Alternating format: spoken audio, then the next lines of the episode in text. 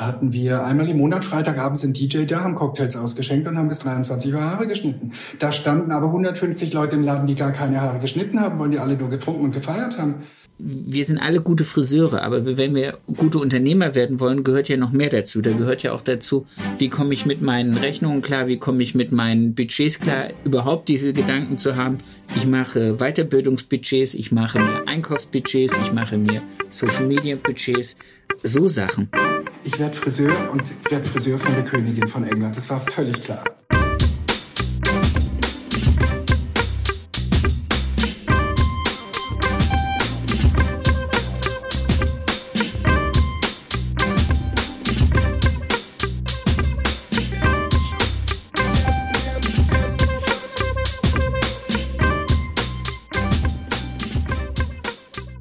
Erfolgsgeschichten mit Kamm und Schere. Heute zu Gast der wunderbare Ralf Joachim Hoffmann. Ready, steady, go. Wie ist dein Name? Mein Name ist Ralf Joachim Hoffmann. Wie lange bist du Friseur? Tatsächlich werden es nächstes Jahr 40 Jahre. Ich habe die Ausbildung 1983 begonnen. Wow. Angestellt oder selbstständig? Ich bin äh, einige Jahre jetzt schon selbstständig. Alter deiner Selbstständigkeit oder wie lange hast du jetzt deine Salons? Oder deinen Salon? Ähm, also meinen ersten Salon habe ich 1994 eröffnet. Das wären ja dann 30 Jahre in zwei Jahren. Mhm. Uftele. Anzahl deiner Angestellten? Wir sind zu dritt seit Corona nur noch. In welcher Stadt ist dein Salon? Mein Salon ist in Heilbronn müssen wir das erklären? Also wir zwei wissen, wo das ist. Viele Menschen wissen das nicht. Das ist nördliches Baden-Württemberg. Genau, nördliches Baden-Württemberg zwischen Mannheim und Stuttgart ungefähr in der gleichen Entfernung. Hast du Hobbys außer dem Salon? Ich äh, liebe Musicals. Ich gehe gerne reisen und ich lese viel. Du liebst Musicals? Oh ja. Okay. Das verbinde ich auch mit Reisen ganz viel. Okay. Sehr schön, das ist sehr schön. Ich habe irgendwie eine schlechte Erfahrung mit Tanz der Vampire in Stuttgart, oh. wo ich nach ein paar Minuten gehen wollte, weil irgendwie alle außer mir hatten Spaß. Das Ach, ganze, das, das ganze Theater hat gesungen, alle mhm. links und rechts neben mir, ganz euphorisch. Sie haben sich auch gar nicht hingesetzt. Sie haben auch den anderen gar nicht die Möglichkeit gegeben. Sie und ich dachte nur, ich bin einfach falsch. Das ist nicht mein Entertainment. Ich, das war das letzte Mal, dass ich in einem Musical war. Wie schade. Alles gut. Ich, dafür gehe ich gerne ins Kino. Ich, mhm, ja. ich habe das Kino für mich entdeckt. Auch gut. Mein Lieber, ich freue mich total, dass das klappt, dass wir dieses Gespräch führen, dass wir deine Geschichte so ein bisschen aufrollen, ein bisschen erzählen, was so dein Mindset hinter deiner Arbeit ist, wie du zu dem schönsten Salon der Welt gekommen bist. Mhm. Ja. Und äh, lass uns mal anfangen. Wie, wie bist du überhaupt zum Friseur gekommen? Naja, tatsächlich ging das bei mir im zarten Alter von drei Jahren schon los. Ähm, ich war trotz vieler Geschwister fünf Jahre lang das Nesthäkchen zu Hause. Ich habe 13 Geschwister. Was hast hatte, du, 13 Geschwister? Ich habe 13 Geschwister, ja. Ich bin der elfte von 14. Hm. Und ich durfte jahrelang mit meiner Mutti zum Friseur, weil sie nicht wusste, wohin mit mir, bevor ich in Kindergarten bin. Und äh, ja, damals, das ist natürlich lange her, das war also drei Jahre, 1968, hatte die Mutti noch eine Hochsteckfrisur und äh, das hat natürlich ewig gedauert. Und ich fand's toll da, die Leute waren gut gelaunt, es hat gut gerochen. Ich konnte mit jedem quatschen, ich habe Haare gefegt, ich habe mich da super, super wohl gefühlt. Und der Schlüsselmoment war tatsächlich, ich äh, in irgendeiner Frauenzeitschrift hat die Mutti ein Bild gesehen, ein Bericht von der damaligen oder von der Queen Elizabeth, ja. die damals ja noch sehr, sehr jung und sehr schön war. Und die stand da mit ihrer Schwester Margaret und hat ein, ein Büstierkleid angehabt mit einem Chiffonrock. Wusste ich damals noch nicht, was das ist, klar, aber ähm, eine Schärpe äh, rumgebunden und beide hatten total so einen schönen Pixie-Cut und ein Diadem auf. Und ich fand die so schön. Und dann habe ich zur Mutti gesagt, Mami, ich werde Friseur und werde Friseur von der Königin von England. Das war völlig klar. Und von dem Moment an habe ich das nicht mehr losgelassen. Nie mehr. ja. Sehr cool. Sehr, sehr cool.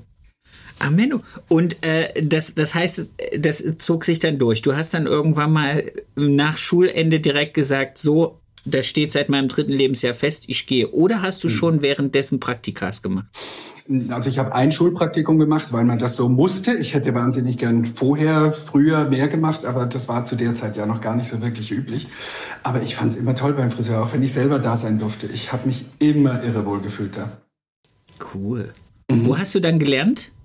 Ich habe meine Ausbildung in Hamburg gemacht tatsächlich. Okay. Also ich bin von Stuttgart damals geboren in, und aufgewachsen in Stuttgart, bin nach Hamburg, was hauptsächlich damit zu tun hatte, dass mein Vater nicht dafür war, dass ich Friseur werde und er hätte es mir nicht erlaubt, wenn ich zu Hause geblieben wäre. Also bin ich mit Wissen der Mami ab durch die Mitte. Okay, und dann aber auch gleich bis ans andere Ende von Deutschland, ja, damit er dich ja nicht kriegt. Ich mir nicht vorstellen, genau so, ja.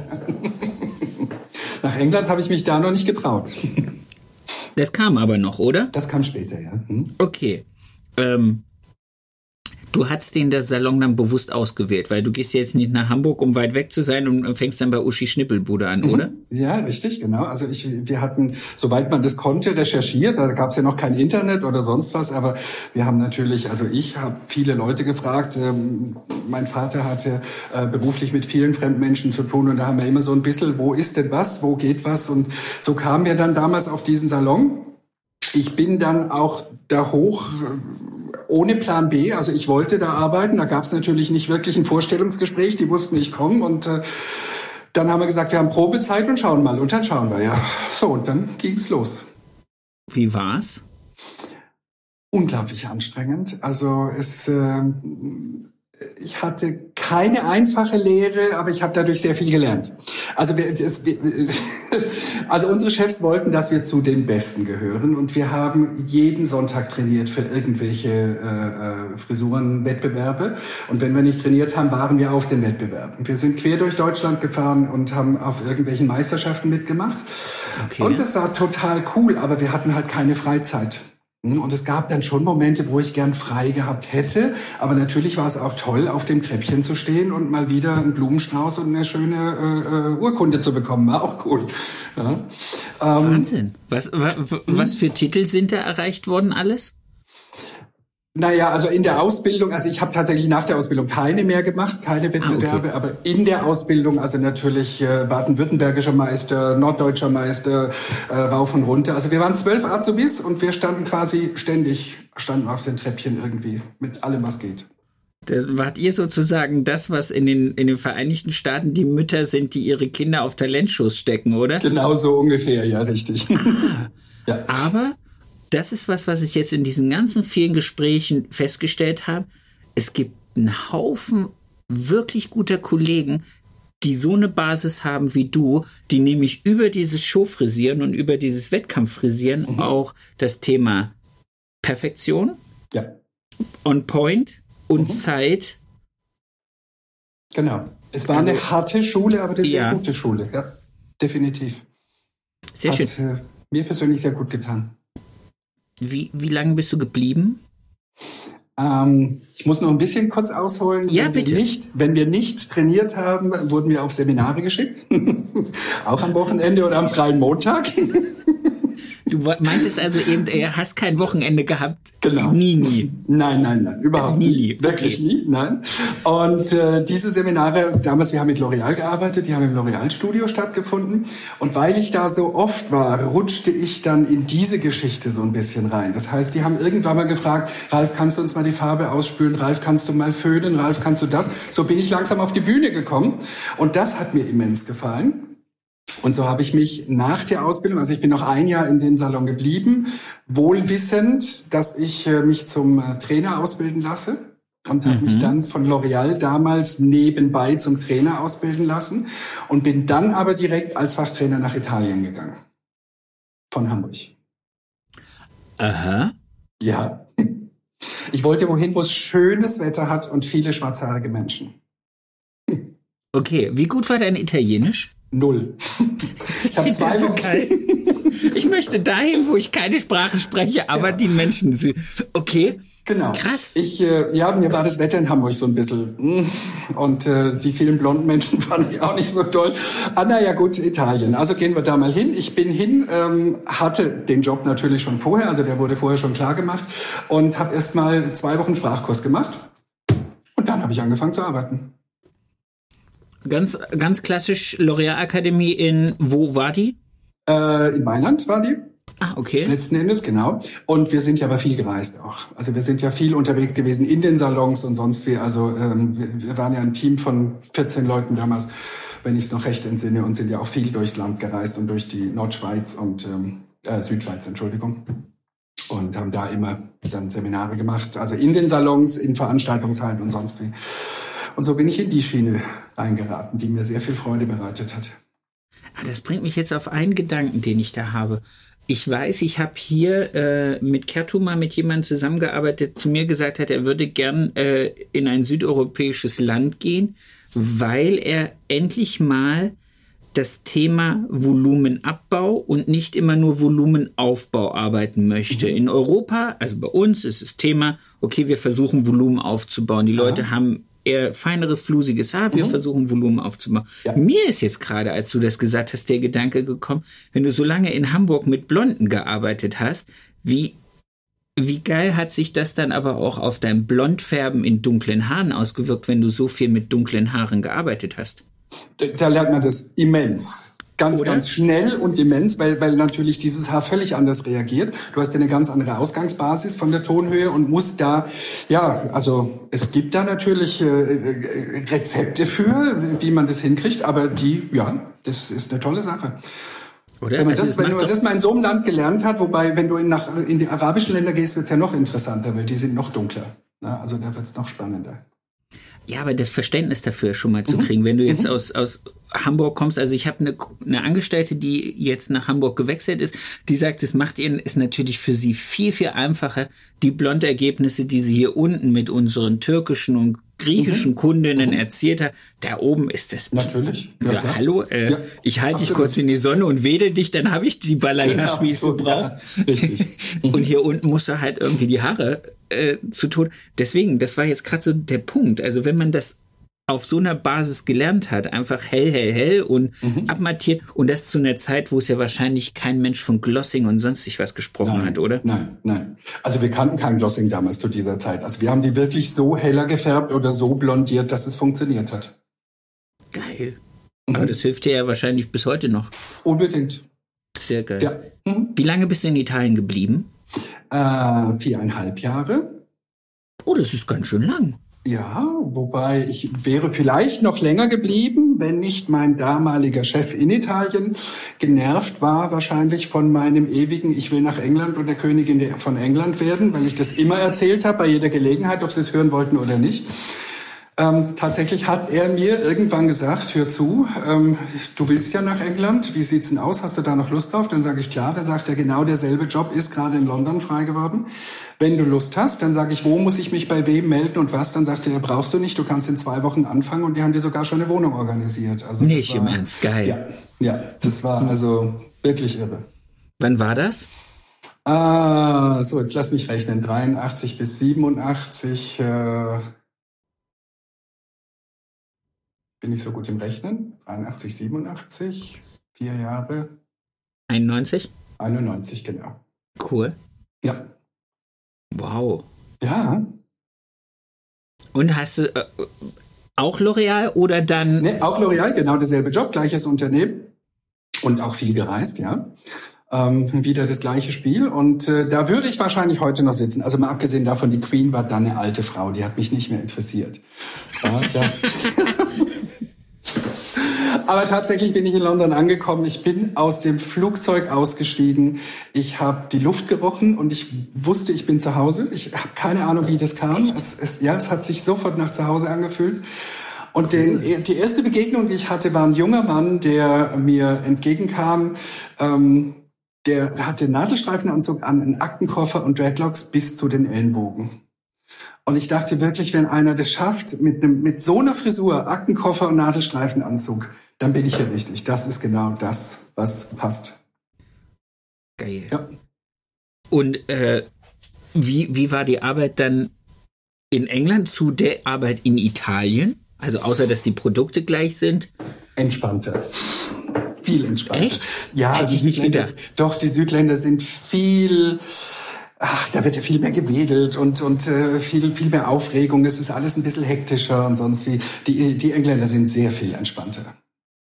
Okay, mhm. cool. Ja. Ja, es geht alles so ein bisschen relaxter und, und es geht ganz easy und äh, wenn es jetzt nicht geht, dann gucken wir, wie es hinkommt und sonst die Italiener sind ein bisschen anders. Also erstens mal unpünktlich und äh, ja, alles äh, Shishi machen wir vielleicht morgen oder sonst was. Der Brite will schon ein Ergebnis haben, aber entspannt. Lass uns mal gucken, wie es geht. So, ja. Cool. Wie lange mhm. hast du dann in London gearbeitet und gelebt? Naja, auch knapp vier Jahre. Ähm, wobei auch da ja viel gereist. Also ich, ich habe meine Wohnung recht selten gesehen, letzten Endes, wenn ich ehrlich bin. Und ähm, ich hätte es, glaube ich, noch ein paar Jahre gemacht. Ähm, also viel gereist. Wir haben Fashion-Shows gemacht, wir haben Fotoshootings gemacht. Ich, ich durfte zu Hochzeiten fliegen, um irgendwelche Leute da zu stylen und sonst was. Ähm, ich wäre, glaube ich, noch ein paar Jahre geblieben, wenn ich mich nicht dann verliebt hätte auf der Party in einen Mann aus Heilbronn. Bäh. Ja, genau. das war's. oh man, die Weltkarriere. Ja. ja. Okay. Ich war die ganze Zeit, ich war in Italien äh, äh, mehr oder weniger alleine, ich war in England alleine, weil durch das viele Reisen kannst du auch gar nicht wirklich eine Beziehung aufbauen. Und irgendwann hatte ich dann das Gefühl, ich brauche jetzt diese Beziehung. Begleitung. Ich brauche diesen Hafen und äh, ja. Schön. Ja, und so bin ich nach Deutschland zurück, nicht nach Stuttgart, sondern nach Heilbronn gekommen. Aus der Millionenmetropole London nach Downtown Heilbronn in das langweiligste Kaff, das man sich damals vorstellen konnte. Ja, willkommen. Ledel Schwarz Gruppe grüßt Sie. Genau so. okay, äh, das heißt dann auch relativ kurz danach schon in London die abgebrochen. Oder wie, wie lange hast du dann noch? Nach Kennenlernen, oder? Ja. Drei Tage später habe ich gekündigt, sechs Wochen später. Nicht im Ernst. Ja, doch. Hm? Kann es sein, dass du viel, wenig Grauphasen hast? Sehr wenig, ja. Sehr. Nein, es gibt gibt's nicht. Weiß ja, und schwarz. Ja, richtig, so ist es. Ja, und da habe ich jetzt Lust drauf, das mache ich und das wird gut. Und weg. Ja. Sehr mhm. geil. Es war okay. aber nicht gut. Es war aber wirklich nicht gut. Heilbronn war ein furchtbares Kaff damals. Ähm, ich will dir jetzt nicht zu nahe treten, aber Nein. ich glaube, es ist heute noch nicht so richtig geil. Es ist nicht London, aber es ist sehr viel besser geworden. es sind ja jetzt auch wahrscheinlich schon fast 20, 25 Jahre her, mhm. dass du mhm. umgezogen bist. Genau, richtig. Wie war dann das Landing hier? Also wie ging es dann los? Ähm, ja, also erstmal bin ich der Liebe wegen hierher und habe tatsächlich gedacht, oh Gott, was hast du getan, als ich dieses Dorf gesehen habe. Und äh, hier gab es keinen Salon, in dem ich hätte arbeiten wollen. Ähm, die Reiserei wollte ich aber auch nicht mehr. Also ich hätte bestimmt auch in Deutschland wieder reisen dürfen, aber ich wollte es nicht mehr. Das war einfach zu viel. Ich wollte wieder aufwachen in meinem Bett und äh, meine Bilder an der Wand sehen und sonst wie. Und bin dann eineinhalb Jahre nach Stuttgart gependelt ähm, weil ich da wusste, dass die Qualität gut ist, hatte da auch einen ganz, ganz coolen Job. Und ähm, dann war mir aber die Pendelei auch zu viel, weil ich hatte kein Auto und äh, es wäre sowieso nach Stuttgart morgens reinzufahren, Katastrophe, abends wieder raus ungefähr genauso. Aber das ähm, ist eine gute Stunde Fahrt oder gute Dreiviertelstunde Fahrt mit der S-Bahn. Ja, S-Bahn gibt's nicht. Also wir haben nur normalen Regionalverkehr und der hält an jeder Milchkanne. Also das äh, funktioniert nicht. Geht ja erst ab Ludwigsburg dann die S-Bahn oder Bietigheim. Ja. Also vorher geht's ja nicht. Naja, dann hatte mir eine Freundin erzählt, dass in einem Stadtteil hier von Heilbronn, also in Böckingen, ein kleiner Laden zu vermieten sei, ein Friseursalon. Und der wäre so süß und überhaupt ich wollte mich nie selbstständig machen, hatte ich überhaupt keinen Bock drauf. Warum auch? Also ich war ja immer gut beschäftigt und sonst wie. Und die hat drei Tage auf mich eingeschwatzt und dann habe ich gesagt, komm, dann fahren wir hin und gucken uns das an. Und dann stand ich vor diesem Laden, ähm, 26 Quadratmeter, Jugendstil, hohe Decken, Stuck an der Decke, voll eingerichtet. Dann habe ich gedacht, cool, das mache ich. So, das Aber war sonntags. 26 Quadratmeter ist schon wirklich putzelig. Ja, super putzelig. Ich hatte drei Plätze. Cool. Ja, ein Waschbecken, drei Plätze, war gut. okay. So, und dann habe ich äh, montags äh, die Hausbesitzerin angerufen und dann haben wir uns auch noch am gleichen Tag getroffen und haben am gleichen Tag den Mietvertrag unterschrieben. Und dann ging es los, dass ich äh, quasi einen Monat später dann angefangen habe zu arbeiten, um dann festzustellen, dass kein Mensch in meinen Laden kommt. Oh, scheiße. Stadtteil Böckingen. Ähm, der Böckinger an sich ist ein ganz eigener Mensch und äh, irgendwie so, wenn du da ein Reingeschmeckter bist, dann mh, hm, belieb irgendwie und begut, nein, be, was begutachten sie dich erstmal, äh, beäugen sie dich erstmal. Es kann kein Mensch rein. Also so von den Freunden meines damaligen Partners kamen die, aber das waren dann halt so einer oder zwei am Tag und den Rest des Tages saß ich da rum und habe in der Bunte geblättert und die Queen Elizabeth angeguckt. War ganz schick. Ähm, ja, es ist nichts passiert, also so gar nichts. Und äh, ich habe gekämpft und getan und gemacht. Irgendwann wurde es natürlich schon besser, aber nicht so, dass ich mich äh, befriedigt gefühlt hätte. Und vor allem bin ich ein Teamplayer. Also mir war dann dieses alleine da zu arbeiten, war nicht meine so Welt. Viel, ja. Und äh, über Kontakte kam dann damals äh, die Info, dass Mozher ähm, sich gern mhm. vergrößern möchte und dass die Franchise-Nehmer suchen und unter anderem auch Heilbronn für die eine spannende Stadt ist. Und dann äh, kam der Kontakt wurde hergestellt. Ähm, dann bin ich ein, zweimal auf Meetings von denen gegangen und dann habe ich gedacht, jawohl, klingt prima, machen wir. Ist und ja auch sozusagen Hausmarke, weil Modsher, ich weiß nicht, ob es heute noch so ist, mhm. aber zumindestens als ich Modsher Anfang der 2000er in Hannover kennengelernt habe, waren mhm. die großer L'Oreal-Akteur, oder? Richtig, genau. Ja. ja. Also es war für mich natürlich easy, weil ich kannte die Produkte alle und sonst ich habe ja auch vorher mit denen gearbeitet. Ja, alles gut. So, und dann habe ich tatsächlich 2000 in der Innenstadt von Heilbronn direkt in der Fußgängerzone einen großen Laden aufgemacht mit von heute auf morgen sieben Mitarbeitern. Meine Fresse. Ja, vorher war ich alleine. hatte okay. kein, keine Ahnung von Mitarbeiterführung. Ich wusste null, was man da tut. Und äh, ja, mach mal, wird schon. Also was, was kann da schieflaufen? Es ist so geil. Ich finde, es ist so geil, dass du einfach hüpfst. Jo. Einfach in das Thema rein. Mitten rein. Arschbombe, ich bin da. Genau. Nimm mich oder hass mich. Ja, was kann denn schieflaufen? Also das, ja, aber weißt du, wie viele Menschen es da draußen gibt, die genau sagen, ich traue mich nicht, das zu machen. Ich würde mich das nicht einmal, geschweige denn zweimal trauen. Wirklich aus einer, aus einer Situation, die ich kenne, die ich gewohnt bin, in der ich mich wohlfühle, in der ich mich ja auch ernähren kann. Wir wollen mhm. ja auch ganz ja, kurz ja. mal so dieses, dieses kleine Thema Sicherheit mal ansprechen. Mhm. Einfach sagen, oh, da drüben ist auch noch eine Wiese. Ja. Oh, da ist gar keiner. Bin ja, ich alleine. Muss, jetzt da muss man sagen, in dieser, in dieser Solo-Selbstständigkeit hätte ich mich auf Dauer wahrscheinlich so nicht ernähren können. Also wenn ich nicht in der Partnerschaft gewesen wäre, die mich dann aufgefangen hätte, hätte das auf Dauer nicht geklappt. Okay. So. Ähm, von daher, pff, ja, hat ja nichts zu verlieren. Also es konnte ja nicht schlechter werden. Es war also, ja nichts da. Nein, eben. Okay, aber das heißt, Mozart hat dann sozusagen das ganze Konzept gestellt. Du bist Franchise-Nehmer gewesen und hast im Prinzip äh, auf das Marketing zurückgreifen können und sagen können, wir kommen als Mozart. Genau. Also es ging schon mal damit los, dass die quasi ein Objekt gesucht haben. Also wir haben den, den Vertrag unterschrieben grundsätzlich, dann haben die ein Objekt gesucht, also die haben mich damals sehr unterstützt, haben äh, das Ding quasi äh, Architekten äh, die, die Pläne gemacht, das alles eingerichtet, äh, Ware reingestellt und am Tag der Eröffnung quasi habe ich den Schlüssel rumgedreht und dann hatte ich Schulden von knapp 900.000 D-Mark damals noch und äh, sollte die in zehn Jahren zurückbezahlen. So. Mach mal. Genau, mach mal. So, und wir haben gemacht. Und unglaublicherweise war tatsächlich vom ersten Tag an diese Hütte gerammelt voll. Geil. Wir hatten, die Hütte hat gebrannt, wir hätten Tag und Nacht arbeiten können.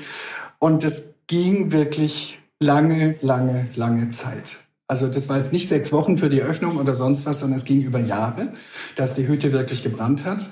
Ähm, zwischenzeitlich wurde mir das Haus abgerissen äh, nach sechs Jahren. Also ich hatte ja zehn Jahre Mietvertrag gehabt und so haben wir auch investiert. Dann wurde mir das Haus abgerissen. Ich musste nochmal neu investieren letzten Endes, hatte aber nach den sechs Jahren diese 900.000 schon zurückbezahlt, die ich da an Schulden hatte. Also es war wirklich phänomenal. Bin dann eine Straße weitergezogen in einen noch größeren Laden, der noch viel teurer war, konnte die Möbel zwar mitnehmen, aber habe noch mal ein Heidengeld investiert für, die, für den ganzen Umbau. Das war vorher eine Boutique, da gab es keine Wasserleitung, keine Toiletten, keine Waschküche, kein gar nichts. Also das haben wir alles erstmal investiert. Wie groß, also, also quadratmetermäßig? Also der erste war 100, der zweite war 140. Okay.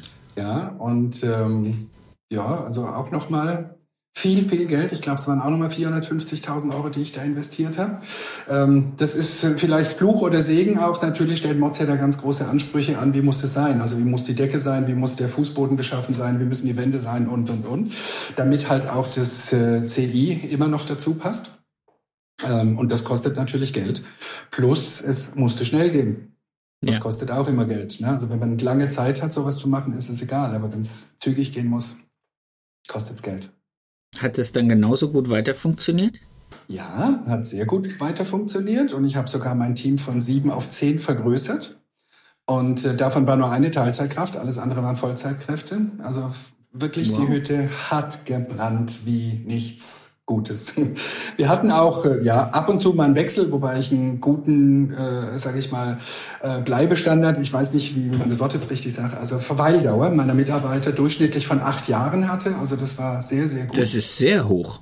Ja, sehr, sehr gut. Aber dann musst ja, du ja das Thema Mitarbeiterführung dann doch intuitiv oder wie auch immer richtig, richtig gemacht haben ich glaube, da ist ganz viel Intuition dabei gewesen, auf jeden Fall. Aber tatsächlich, ich habe auch mich in dem Bereich versucht weiterzubilden. Also wir haben äh, viele tolle, Sem also ich durfte viele Sem tolle Seminare dann besuchen letzten Endes. Ähm, ich habe den NLP Practitioner gemacht, um äh, da auch äh, mehr Sicherheit zu bekommen. Und, Wie bist du da ähm, drauf gekommen? Weil lustigerweise letzte Woche in dem Gespräch mit der Regina ging es auch um dieses Thema NLP. Mhm. Mhm. Tatsächlich hatten wir zwei von den Mods-Herstellern, die ganz stark in NLP waren und das auch immer wieder erzählt haben, die auch irgendwelche Vorträge gehalten haben, die aber selber keine Seminare gegeben hatten. Okay. Und ähm, dann war allerdings eine Kollegin von Mods aus Ludwigshafen, die damals äh, zu einem Seminar von Schwarz und Schwarz gehen wollte. Ich weiß nicht, ob der das was sagt. Und äh, da ist jemand ausgefallen und da war ein Ticket frei und möchtest du mitgehen? Und so bin ich dann zu Schwarz und Schwarz gekommen und äh, ah. Habe von einem Seminar zum anderen, ich glaube, ich habe vier oder fünf Seminare äh, bei denen gemacht und mich dann zum NLP Practitioner angemeldet. Weil ich die so toll fand und äh, mir das so gut tat, was die, was die mir mitgegeben haben. Nutzt du das heute noch für dich in deiner Arbeit mit deinen Angestellten, mit deinen Mitarbeitern? Nicht mehr so bewusst, wie ich das früher gemacht habe, aber ja, ich nutze es noch. Hm? Krass. Also ich, das ist sowas, was irgendwie immer wieder hier hinten anschlägt.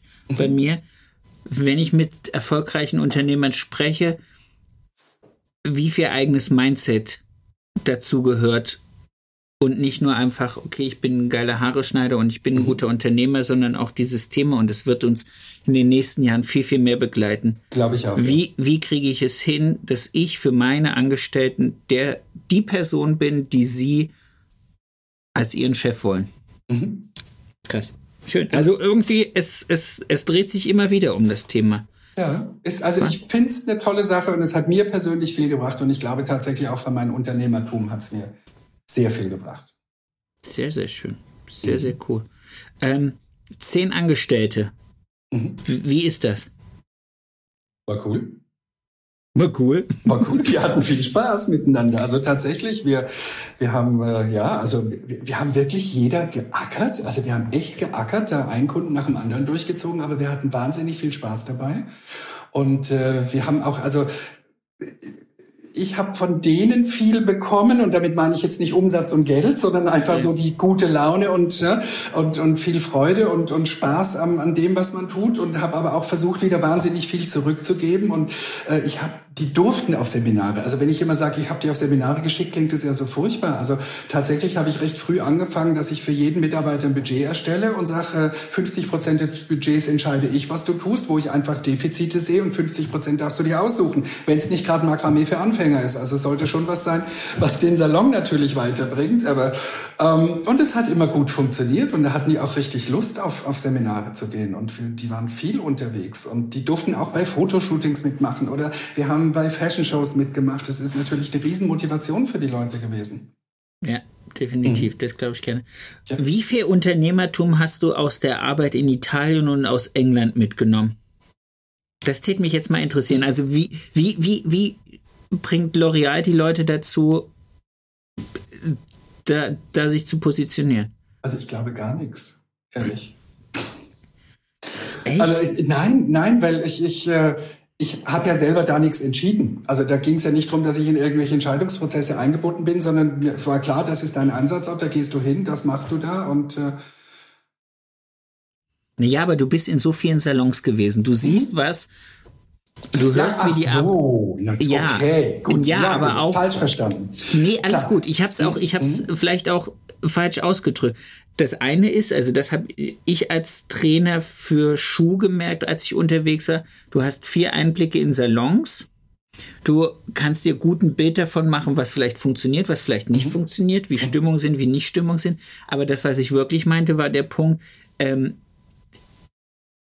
wir sind alle gute Friseure, aber wenn mhm. wir gute Unternehmer werden wollen, gehört ja noch mehr dazu. Da gehört ja auch dazu, wie komme ich mit meinen Rechnungen klar, wie komme ich mit meinen Budgets klar, überhaupt diese Gedanken zu haben. Ich mache Weiterbildungsbudgets, ich mache mir Einkaufsbudgets, ich mache mir Social Media Budgets, so Sachen. Mhm. Äh, tatsächlich wusste ich nicht. Es war ja auch nie mein Ziel, selbstständig zu werden. Hatte ich nie vor. Okay. Also da hatte ich am Anfang keine Ahnung, wirklich gar keine Ahnung. Wobei da muss ich sagen, hat uns Mods ganz, ganz viel geholfen. Also die ersten drei Jahre oder so hatten wir irrsinniges betriebswirtschaftliches Training, also wirklich regelmäßig, ganz, cool. ganz regelmäßig, ja. Und ähm, Klar, die haben auch, da gab es die Kollektionen vorgesetzt und, und da gab es äh, irgendwelche Seminarreihen, die ganz klar waren. Aber was jeder Salon für sich, wie er Werbung macht und sonst was, da gab es jetzt keine Vorschriften. Also das musste jeder für sich selbst entscheiden und selber, selber ausklamösern. Wir hatten zum Beispiel mal ganz früh angefangen, einmal im Monat, gerade mit Mozart, ähm, zwar glaube ich 2001, hatten wir einmal im Monat Freitagabends einen DJ da, haben Cocktails ausgeschenkt und haben bis 23 Uhr Haare geschnitten. Da standen aber 150 Leute im Laden, die gar keine Haare geschnitten haben, weil die alle nur getrunken und gefeiert haben. Aber und trotzdem das nächste Mal kam. Und das nächste Mal kam, und das hat uns eine irre Werbung gebracht letzten Endes, da hatte die Kollegin in Berlin gesagt, brauche ich gar nicht anfangen. In Berlin gibt's jeden Tag 400 solche Veranstaltungen. Na, und da musste einfach jeder seine Nische finden, was ist für meine Stadt eine gute Geschichte. Also uns hat das irre viel gebracht, also auch halt auch eine wahnsinnige Publicity. Ähm, leider hat uns die Stadt irgendwann verboten, weil wir Alkohol ausgeschenkt haben, durften wir dann nicht mehr. Aber war dann auch gut, weil es war ganz schön anstrengend. Also war gut, dass ich es nicht mehr machen musste. Wir mussten ja am Samstag wieder ran. Scheiße. Ja. ja. Die eine Hälfte vom Team, die nicht mitfeiern durfte, die arbeitet dann Samstag und der Rest liegt dann das einfach bis morgens in der Ecke. Ja, genau. ja. Sehr, sehr cool. Äh, wie ging's weiter? Also, ihr hattet dann den großen Laden, ihr habt den Umbau mhm. gemacht. Mhm. Was waren die nächsten Schritte und was waren so die nächsten Hürden auch? Naja, zwei Jahre später, also es lief gut sehr gut.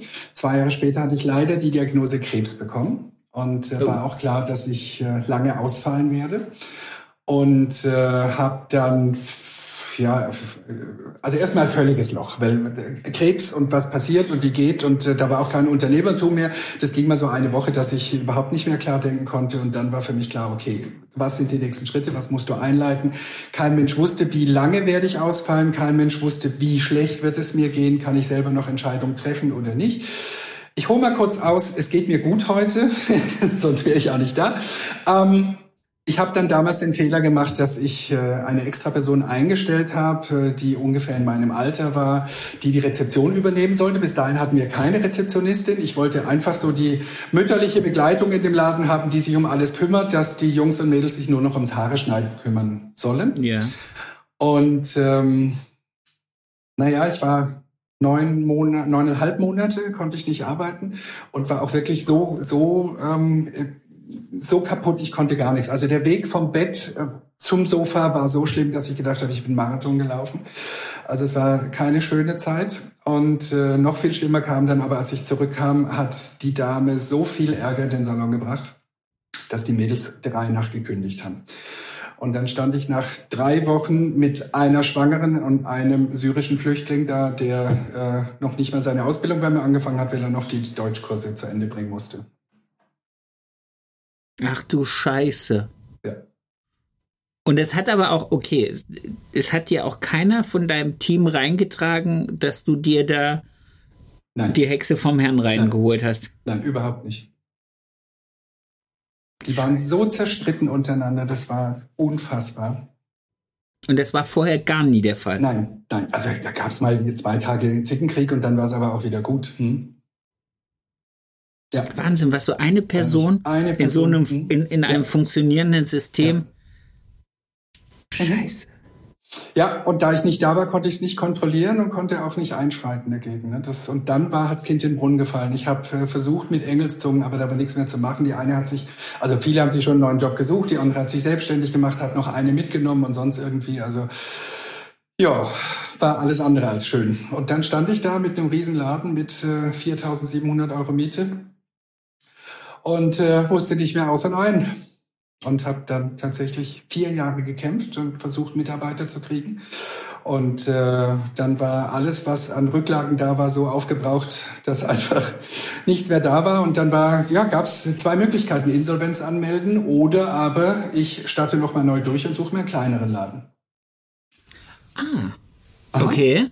Ja, also Insolvenz, ich hatte nicht gewusst, was ich dann machen soll. Also soll ich jetzt bei äh, Salon Erna Haare schneiden gehen? Nee, ich weiß auch nicht. Das ist nicht so. Hm. naja, also kam Insolvenz nicht so ganz in Frage.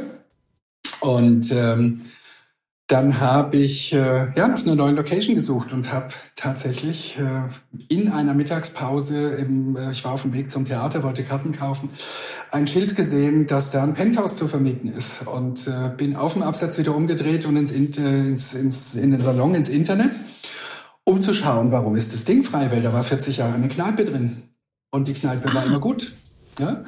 Und äh, dann habe ich gesehen, dass das Ding schon fünf Jahre leer steht und ich habe es irgendwie gar nicht mitgekriegt, weil äh, also im Nachhinein weiß ich, da gab es ein Brandschutzproblem und deswegen musste die Kneipe schließen und so, aber ich habe es damals nicht mitbekommen und habe ja versucht den oder habe den Makler kontaktiert und habe gesagt, hier, ich bin toller Friseur und ich möchte gern und der hat gesagt, Friseur, m -m, machen wir nicht. So, das war's. Sag ich, aber Sie wissen doch gar nicht, wer ich bin und Sie wissen doch gar nicht, was ich kann und wie meine Kunden sind und mein Konzept und so. Nö, ist für, für einen Vermieter uninteressant. Und dann dachte ich so ein Arsch, also, ähm, also ich bin doch der Tollste, also es geht doch nicht, dass der hier sagt, das geht nicht. Und habe dann, äh, ja, das, äh, wie ich das immer so schön mache, äh, mein, all meinen Kunden erzählt äh, und wie furchtbar ich das finde und wie kann man so mit einem umgehen und ich bin doch ein toller Friseur und sonst wie. Und dann erzählte mir eine Kundin, wer das ist und sie kennt ihn gut. Und die hat mir dann den Kontakt hergestellt und äh, tatsächlich acht Wochen später habe ich den Salon eröffnet. Sensation. Acht Wochen später schon. Acht Wochen später, ja. Und jetzt kommt meine Frage überhaupt. Du warst in dem großen Salon kurz mhm. vor der Insolvenz. Ja. Das heißt, du musst die Altlasten wegbringen. Mhm. Du musst das Neue zu dem machen, was es jetzt ist. Mhm. Das geht auch nicht für Händedruck. Nein. Das erzählst du jetzt. Also wie geht das, wenn du zur Bank gehst und sagst, hm, es war für mich ganz einfach, ich habe mein Haus verkauft. Nicht im Ernst. Mhm. Ich habe ein Haus mit großem Garten gehabt und das habe ich dann verkauft. Um die Schulden brauchte ich keine Bank. Mir hätte keine Bank Geld gegeben zu dem Zeitpunkt. Keine Bank. Ich habe viel zu viel Miese geschrieben in, in der Zeit, wo ich zu wenig Mitarbeiter hatte, zu viele Schulden aufgehäuft. Da hätte mir keine Bank ein Geld gegeben. Ach du meine Güte. Ja, und dann war ich aber in dem großen Glück, dass ich mein Haus verkaufen konnte. Ja, ja, ja. Mhm. Ja. Wow. Und heute aber es den, zu machen. Heute habe ich den schönsten Salon der Welt. Ich meine, das ist ja viel besser als ein Haus. Also, ja. Wahnsinn. Mhm. Und das ist ja, das muss man vielleicht für alle, die nicht in Baden-Württemberg leben, kurz hier sagen. Haus und Hof ist hier heilige Kuh. Schaffe, schaffe, Häuslebauer, ja. Mhm. Oder? Also ja. das ist jetzt auch, das ist schon Ketzerei, das überhaupt so anzudenken, das loszuwerden. Mhm. Krass. Chapeau. Ja, gleichzeitig hat meine, meine, ging meine Beziehung zu Bruch und so. Also es war eine ganz schön heftige Zeit, ja.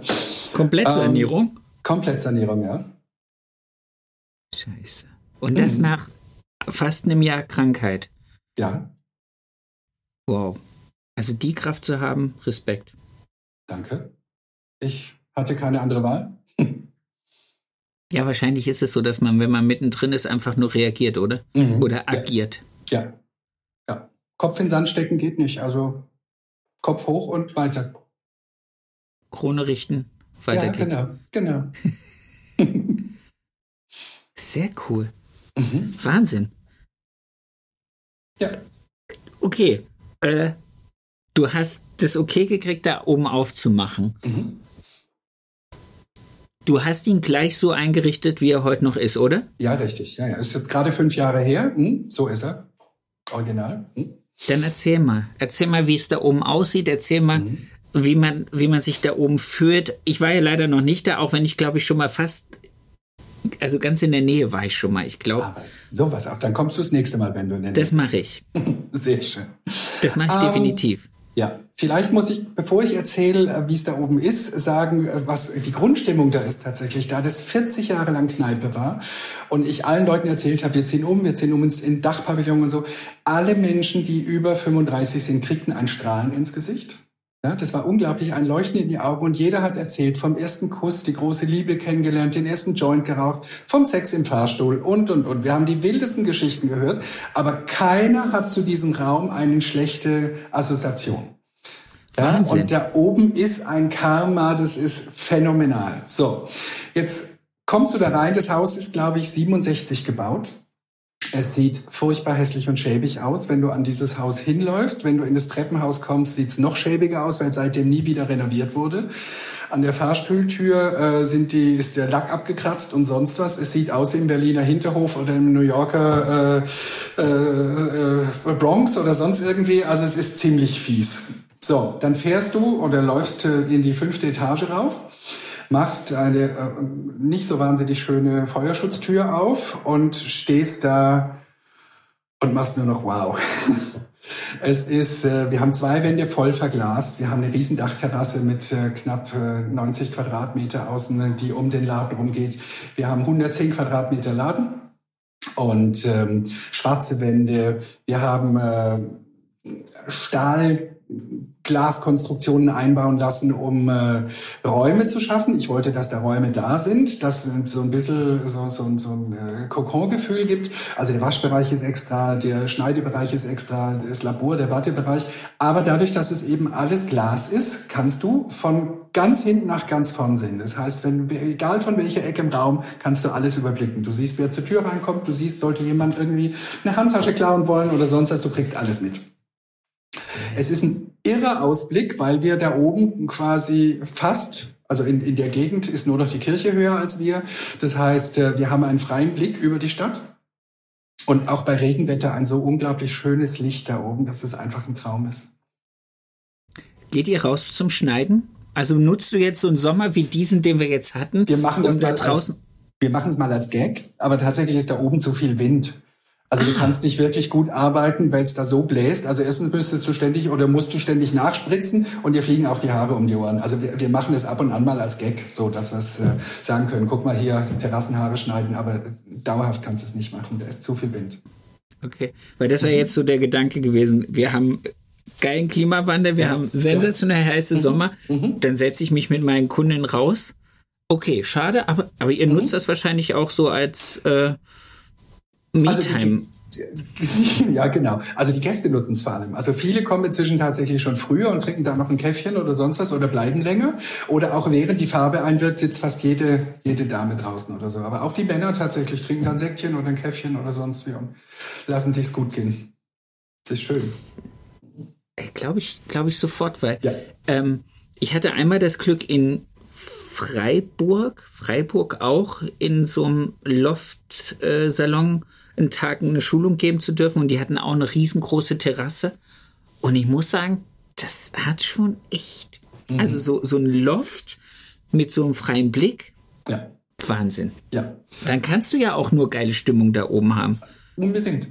Also wirklich, es ist so. Es gibt da keine schlechten Tage. Fein. Sind mhm. die ist dein Team, was du jetzt da oben hast, das Team, was du als letztes noch aus dem Mutsalon mitgenommen hast oder hast du mhm. auch da Tabula Rasa gemacht nee. und gesagt? Also nur der, der ehemalige syrische Flüchtling, der ist noch da, der hat dann seine Ausbildung bei mir gemacht und er ist jetzt knapp sechs Jahre bei mir und der arbeitet wirklich toll. Geht Schön. jetzt leider, leider nächstes Jahr auf die Meisterschule, äh, was ich ihm von Herzen gönne, aber wird mir ja wegfallen. Das ist nicht so gut. Ähm, nee, und ansonsten habe ich nur noch einen anderen jungen Mann, der ist jetzt erst seit diesem Jahr zu uns gestoßen, aber auch der passt super gut ins Team und kommt bei den Gästen ganz toll an. Und das, äh, ja, wir haben viel Spaß da oben. Schön. Mhm. Dir geht's gut. Also so was ist, was ich jetzt sehe, so wie ja. wir jetzt telefonieren. Absolut. Dir geht's gut. Ja, ich freue mich am Leben. das ist eine schöne Aussage. Ja. Wann hast du dich entschieden, deinen Salon prämieren zu lassen oder zumindest dem, an diesem Wettkampf teilzunehmen, mhm. dass er wirklich auch Beauty-Salon Dingensbergen auf der Welt ist? Also auch das war kein, kein langer Entscheidungsprozess. Äh, der Preis wurde ja vergeben von der Ästhetika und von der äh, Mondial Coiffure Beauté, also die Messe in Paris. Die vergeben den in Kombination. Und da ich die Ästhetiker abonniert habe und ich wollte irgendwann tatsächlich Sonntag nachts um 23 Uhr irgendwann eine E-Mail schreiben, ich weiß nicht mehr an wen, aber just in dem Moment poppte auf, dass die Ästhetiker diesen Preis vergeben möchte und man kann sich bewerben. Äh, man braucht nur eine, äh, äh, eine Beschreibung vom Salon und äh, sechs hochauflösende Fotos hochladen. So, habe ich gemacht. Noch in dem Moment. Ja. Habe ich nicht drüber nachgedacht, weil was habe ich zu verlieren? Habe nee, ich das abgeschickt. Nix. Ja. Und dann habe ich ein halbes Jahr nichts gehört. Und dann kam plötzlich der Anruf, dass äh, ich in der Endausscheidung bin und dass man kommt, um sich den Laden anzuschauen. Und dann habe ich gedacht, die spinnen doch. Die spinnen doch völlig. Und dann habe ich wieder drei Monate nichts gehört. Also die waren da und die waren ganz nett und äh, alles cool und äh, wunderbar, schön und oh oh und wunderbar. Ja, und dann kriegte ich plötzlich eine E-Mail von einer Dame aus Frankreich, mit der ich überhaupt nichts anfangen konnte, äh, in einem ganz schlechten Englisch, dass ich doch bitte die Kontaktdaten von meinem Reisepass schicken soll, damit sie mir ein Flugticket organisieren können. Denke ich, ich schicke doch jetzt nicht irgendwo Kontaktdaten. Irgendwem. Also ich habe keine Ahnung. Also es stand ja auch nicht Ästhetiker oder sonst was. Letztendlich war es dann von der Werbeagentur, die das Ganze begleitet. Aber das musste ich erst mal rausfinden. Also sprich, ich habe da angerufen und äh, ich in sehr gutem Englisch, die in miserablem Englisch haben wir das geklärt. Und dann habe ich es aber immer noch nicht glauben können, weil ich schicke nicht einfach irgendwelche Daten und habe dann die Ästhetiker Deutschland angerufen und sage, also könnt ihr mal bitte klären, ob, ob das echt ist. Also ich schicke da meine Daten nicht hin, weil ich weiß nicht, wer die ist. Also wie gesagt, wenn Ästhetiker Frankreich angerufen hätte, ja, aber ich konnte ja mit dieser RPM nichts anfangen. Ja. Yeah. Und ähm, dann sagt die Hoffmann, wir wissen da gar nichts davon, wir kriegen die Info auch nicht, aber ich kümmere mich mal drum und dann gucken wir. Und äh, ja, dann rief die mich, glaube ich, um 17.30 Uhr zurück und sagt, ich hoffe, Sie sitzen gut. Sag ich, ja, was ist denn jetzt? Und sagt sie, Sie haben den ersten Preis gemacht. Also, das hatte sie dann schon gleich miterzählt. Ja, so. Ja, das durfte auch tatsächlich nur der erste Preis anreisen. Also von daher. Ach so. Ja, genau. Weil der dann ja dort live auf der Bühne vor knapp 3000 Leuten dann die große Preisverleihung war. Ja, und dann war ich ganz furchtbar aufgeregt, konnte es aber immer noch nicht glauben. Und äh, dann hieß es, wir sollen uns auf der Messe melden. Es wurde im Rahmen der Messe dann vergeben.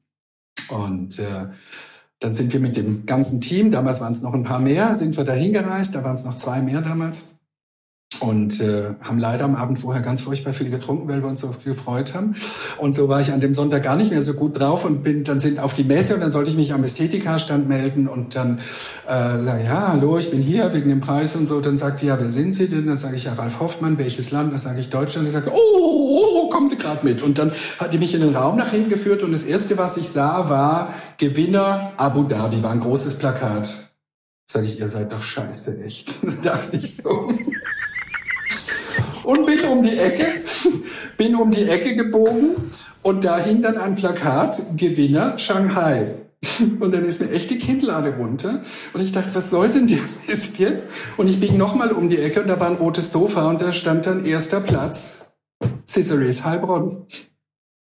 Und das andere, war zwei, das andere war zweiter und dritter Platz. Ich habe es einfach nicht gesehen. Ich habe nur Winner gesehen und dann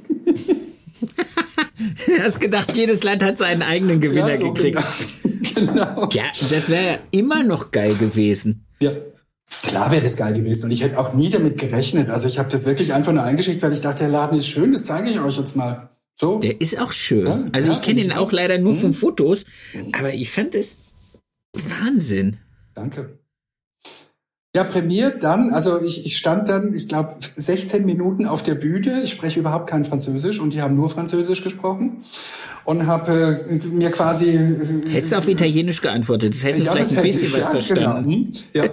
Ja. ähm, ich durfte ja gar nicht so viel sagen. Also die haben ganz viel erzählt, warum dieser Salon der, der jetzt geworden ist. Ich habe es mir hinterher übersetzen lassen. Also meine Mitarbeiter haben es dann äh, per Video aufgenommen, per Handy und wir haben es dann übersetzen lassen, wobei die Mutter der einen Mitarbeiterin sagte, sag mal, spricht der Ralf so gut Französisch? Und sagt die, warum? Hat der Nick doch immer. Ich habe halt genickt, ne? Also so. Naja, also es wurde dann übersetzt.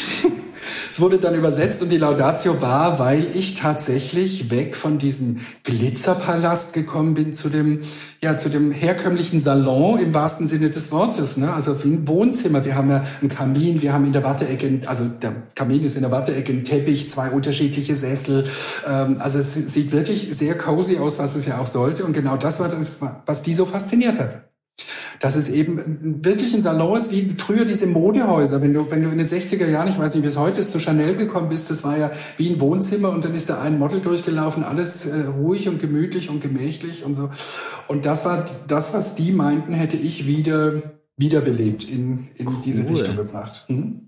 Aber es ist ja auch eine, ist ja auch eine sensationelle, also die Interpretation von dem, was sie gesehen haben auf den mhm. sechs Fotos, zu sagen, hey, mhm. das ist so, ein, so eine Wohlfühlatmosphäre, so ein Wohlfühlraum, das ist so ein Wohnzimmer. Ja. Und es ist halt nicht diese, diese, diese großen sterilen und, oh, was weiß ich, wie ja. sagt Robert Holz immer, diese, diese Ausstellungsstücke oder diese ja. Modehäuser, äh, mhm. Wohn, Wohnaccessoirehäuser, wo man sich drin wohlfühlt, sondern mhm. richtig cooler Salon. Ja, der Salon ist eben das Wohnzimmer, ne? also die ja. gute Stube des Hauses. Ja, also das, das war das, was die meinten, hätte ich wieder hervorgekitzelt.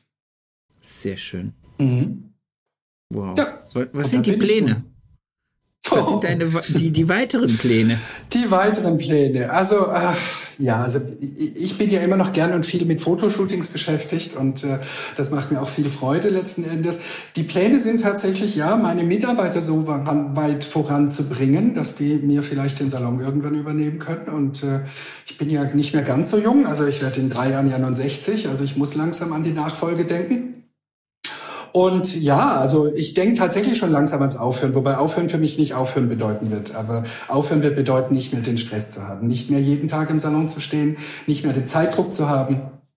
Du, du, stehst noch je, du stehst noch jeden Tag am steh, Stuhl? Ja, ja, also als ich das große Team hatte, nicht mehr, aber jetzt stehe ich wieder jeden Tag am Stuhl, ja. Mhm. Okay.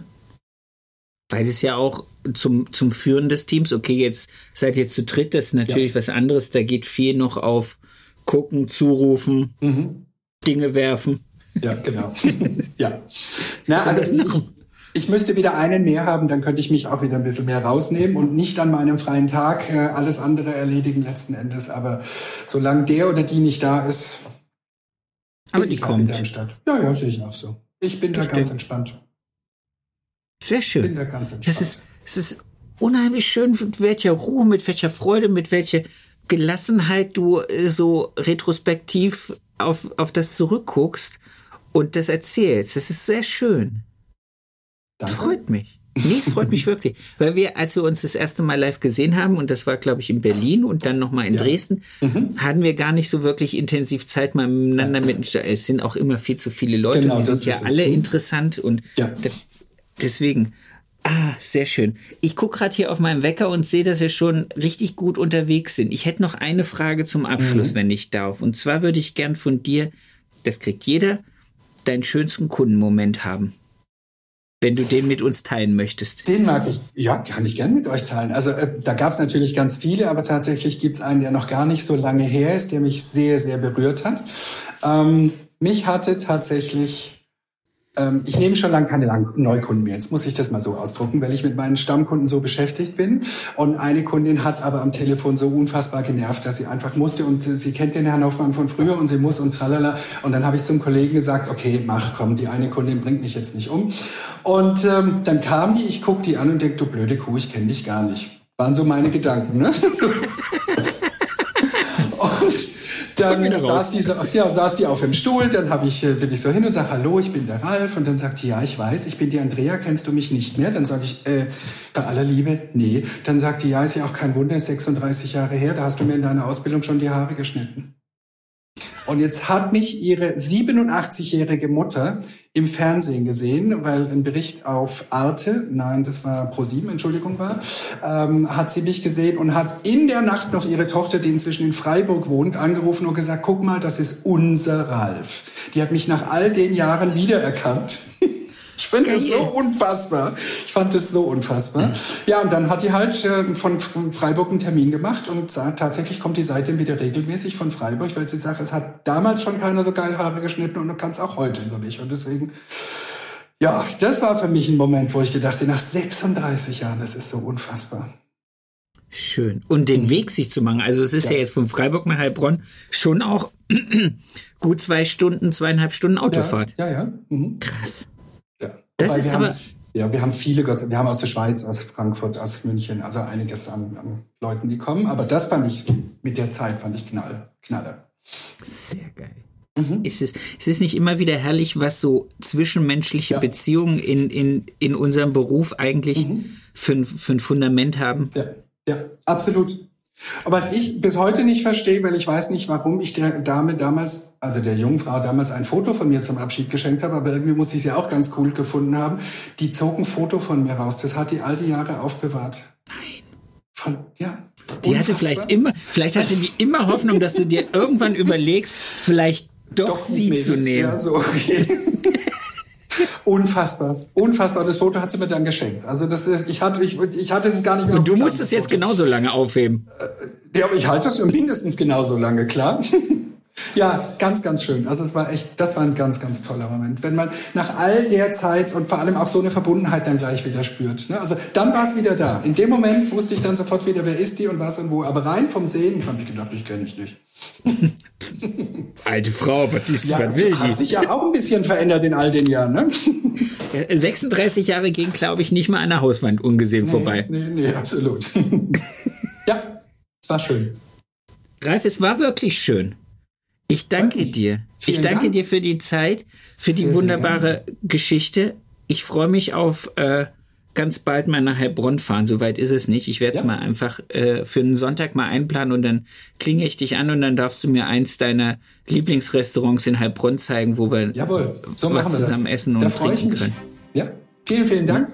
Schönen Wochenstart. Genieß die Zeit. Ich danke dir für deine Geschichte und danke. bis ganz, ganz bald. Gemacht. Ja, alles Gute. Dankeschön. Ciao.